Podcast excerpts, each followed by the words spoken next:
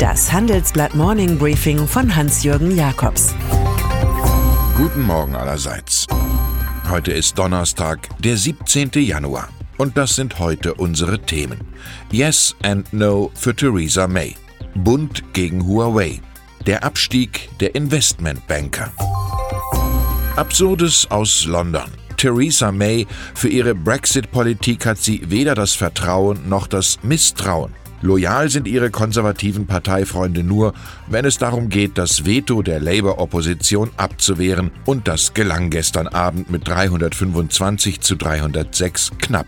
Am Tag zuvor war Mays Brexit-Deal noch mit Getöse durchgefallen. Bis Montag muss sie nun einen Plan B präsentieren. Und doch, die Zeit der Demütigungen für die Premierministerin läuft nicht ab.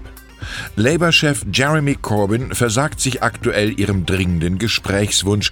Schottlands proeuropäische Regierungschefin Nicola Sturgeon fordert ein zweites Referendum.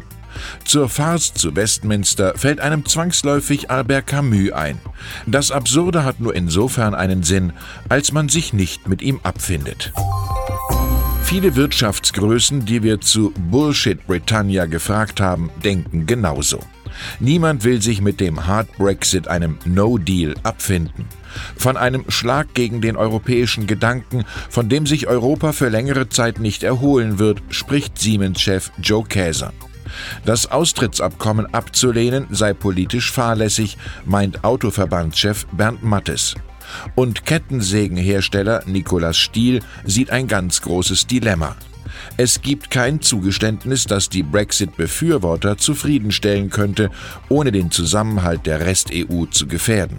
Ranghohe EU-Politiker erklären ganz offen, sie seien bereit, die Frist zum EU-Austritt über den 29. März hinaus deutlich zu verlängern. Wo die Vernunft zum Backbencher, zum Hinterbänkler geworden ist, braucht man mehr Zeit.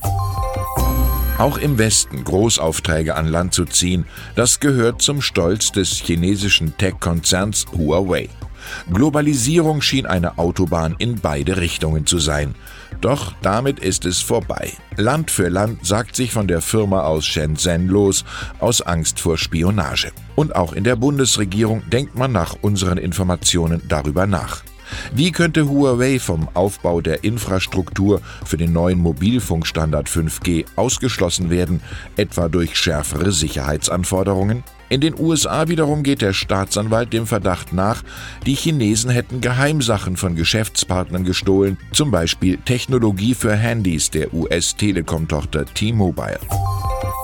Golden Boys oder Rainmaker, so nannte man früher die besten von ihnen.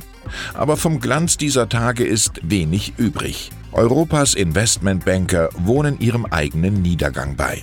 Statt Hummer gibt es Donuts, wie die unter Bankern gefürchteten Nullrunden bei den Boni genannt werden. So heißt es in unserem Report über eine verunsicherte Branche. 2018 schrumpften hier Gehälter und Boni weltweit um 0,6 Prozent. Im Vergleich dazu, im Vorjahr gab es plus 1 Prozent. Saftige Einbußen gibt es vor allem für die Händler von Anleihen, Währungen und Rohstoffen. Die Deutschen. Aufgrund der Zinsbasis bekommen sie für ihr Geld dramatisch wenig und doch sie sparen immer begeisterter. Im dritten Quartal 2018 lag das Geldvermögen der heimischen Privathaushalte schon bei knapp 6,1 Billionen Euro. Die Bürger sparen einen wachsenden Teil ihres verfügbaren Einkommens und zwar meist über Tagesgeld oder Festgeldkonten. Das kann man auch als Misstrauensvotum gegen die aktuelle Wirtschaftspolitik deuten. Man traut dem Braten nicht. Und auch Kredite werden vermehrt nachgefragt, hauptsächlich im Wohnungsbau. So sind die Verbindlichkeiten der deutschen Privathaushalte auf 1776 Milliarden Euro leicht gestiegen. Sie ist eine schöne Tradition beim Handelsblatt, die Hall of Fame der Familienunternehmer. Bereits zum elften Mal nahmen wir gestern Abend in München neue Mitglieder in diese Ehrenhalle des Mittelstands auf.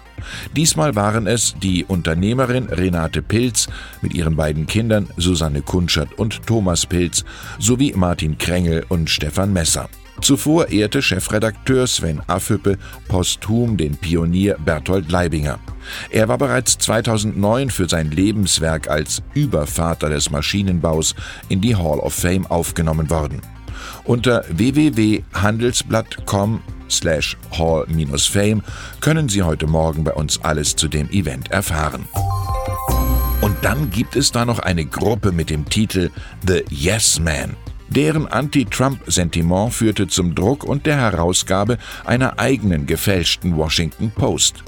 In der Renommierzeitung, die dem Amazon-Tycoon Jeff Bezos gehört und die keinen Trump-Skandal auslässt, dichteten die Yes-Men im Aufmacher, der US-Präsident habe seine Rücktrittserklärung auf einer Serviette im Oval Office hinterlassen und sei auf die Krim gereist. Und zwar in jenen Palast in Yalta, in dem die Führer der Alliierten 1945 über das Ende des Zweiten Weltkriegs sprachen. 10.000 Exemplare der Post wurden verteilt als Zeitungsausgabe der Zukunft und wie man dahin gelangte, sagte ein Initiator. Das sei wie eine Roadmap für Aktivisten. Ich wünsche Ihnen einen agilen Tag mit vielen Ideen. Es grüßt Sie herzlich Hans-Jürgen Jakobs.